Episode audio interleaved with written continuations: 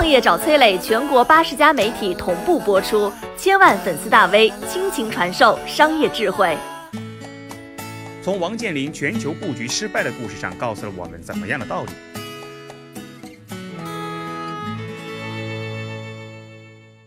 亏掉两百多个小目标是一种什么体验？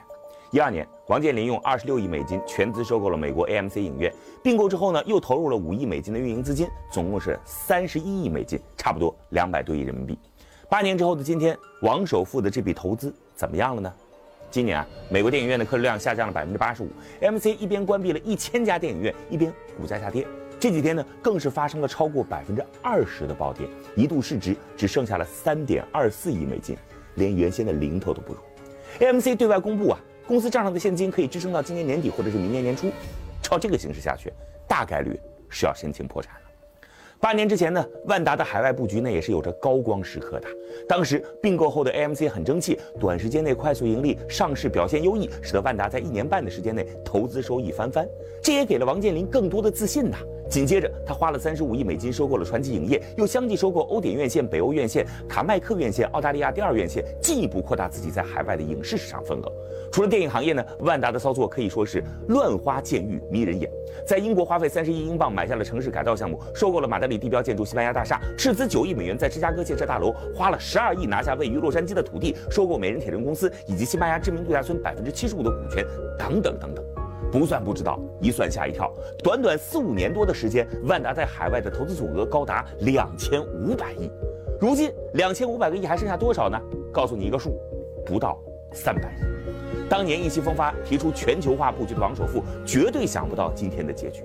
那个时候啊，他对欧美市场那是雄心勃勃、自信满满。包括他在内的很多人都认为呢，经过二十多年的快速发展，中国的成长似乎已经达到了阶段性的天花板。反观欧美国家，足够大的市场、成熟的商业模式、被教育过的消费者，用在中国赚的钱去新的战场一展宏图，在很多人看来那是大势所趋。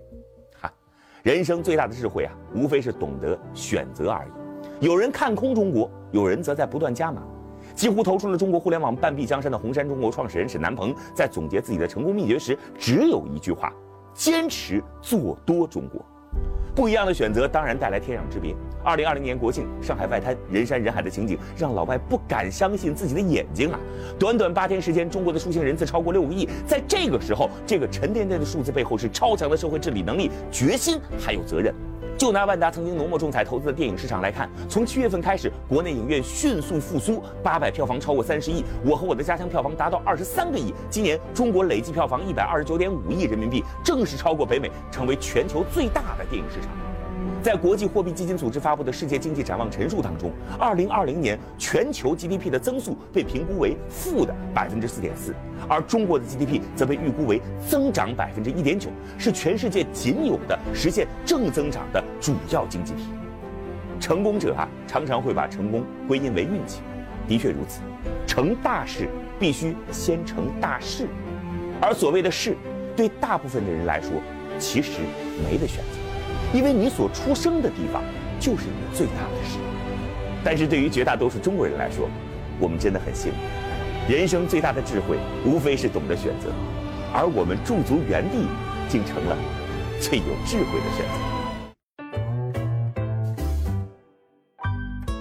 我是崔磊，很多互联网公司都曾邀请我去分享创业方面的课程，包括抖音、快手、百度、阿里、腾讯等等。我把主讲内容整理成了一套音频课程，里边包含如何创业、如何做副业、优质项目剖析等等，相信啊会对您有所帮助。下拉手机屏幕，在节目简介里边添加我的个人微信，这套课程今天免费送给您，快去领取吧。